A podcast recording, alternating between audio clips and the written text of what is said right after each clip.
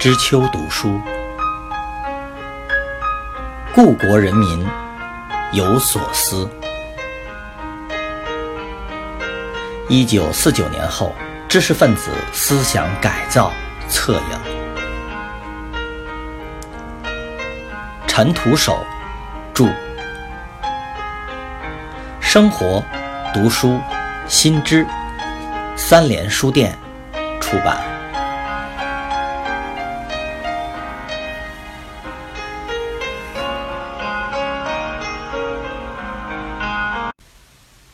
五，对于一九五七年整风反右期间陈元的实际表现，校党委的态度显得复杂、微妙和为难，最后以上下合力的方式保护过关。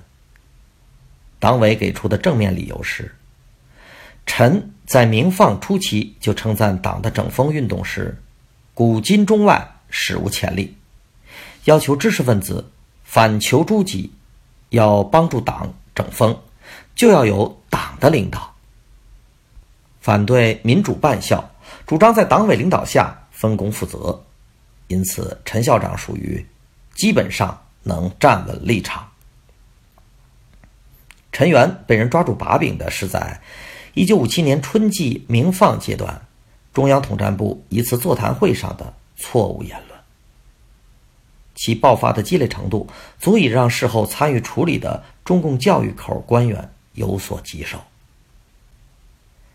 在一九五九年一月九日，北师大党委整理的陈元入党材料中披露了期间的发言要点。陈元说：“旧知识分子都有一些高傲的气质，自尊心很强，士可杀不可辱。老教授一次次检讨，被斗争。”有时人家原是热爱国家的，但都指着脸骂人家是反革命，那当然会使人感到无限委屈，一语难平，感情的创伤一时不易弥补。还说，运动过后，大家都不敢随便说话了。党和知识分子中间的墙，有的地方就是这样筑起来的。希望党在这方面多做些工作。反右斗争开始之后，惶恐不安的陈元在党委授意之下做了两项弥补工作：一是对右派分子的反动言行积极进行批驳；二是双反中主动向党交心，写了五千多字的自我检查，批判了在明放中发表的错误言论、名利思想和对入党等问题的错误看法。他有些迷惑，怅然若失。看到北大校长马寅初挨批，他就有所顾忌。经济学方面批判马寅初，那么历史学方面是不是也要批判我了？他私底下埋怨说：“唉，那些过去不研究学问的、不写著作的，倒没有什么事。我们这些人，过去费了力气做学问，今天……”被叫做资产阶级专家要被批判，真不如不做了。鉴于一九五九年一月九日北师大党委、师范大学陈元入党的材料，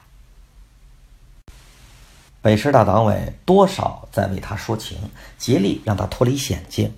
为他开脱的材料中，就再三提到他的国际学术影响力。某些资产阶级国家，如法国、日本等汉学家，对他的一些著作有较高的评价。又因他研究过宗教史，任过天主教办的大学校长二十多年的原因，在宗教界有一些声望。罗马教皇曾赠过他勋章。鉴于一九五八年十二月二十日北师大党委陈元小传。可以看出，北师大党委在全力保他过关，运用诸多的资源，努力撑高保护伞，以证明他的政治立场没有大问题。一九五八年的春夏之际，陈元要秘书把报纸上登出的各类展览会的消息告诉他，一有消息就急忙前往，先后参观了三大工程：宝成铁路、武汉大桥、英厦铁路展览会。北京高校中专、红专展览会、全国工业交通展览会等大跃进著名展览。在三大工程展览会上，听到讲解员讲到这些工程都是我们自己设计时，一时感动不已，在现场不禁流泪。他走出时，看到门口的大雕塑时，说：“这一切都是毛主席领导的好啊。”回来以后，对工作人员说：“一方面增加了自卑感，觉得自己不如一个普通工人。”一方面又感到骄傲，一个中国人的骄傲。看高校跃进展览时，他夹在拥挤的人群中，仓促的看了一个半小时，只看了部分的展览。他余兴未尽的表态，颇有几分自责。真感到中央教育方针的正确。毛主席早就说过，教育与劳动相结合。可是，我们为什么？没早想到要办工厂呢。鉴于市委大学部一九五八年七月十六日动态简报第十二期，陈元参加三个展览会的反应。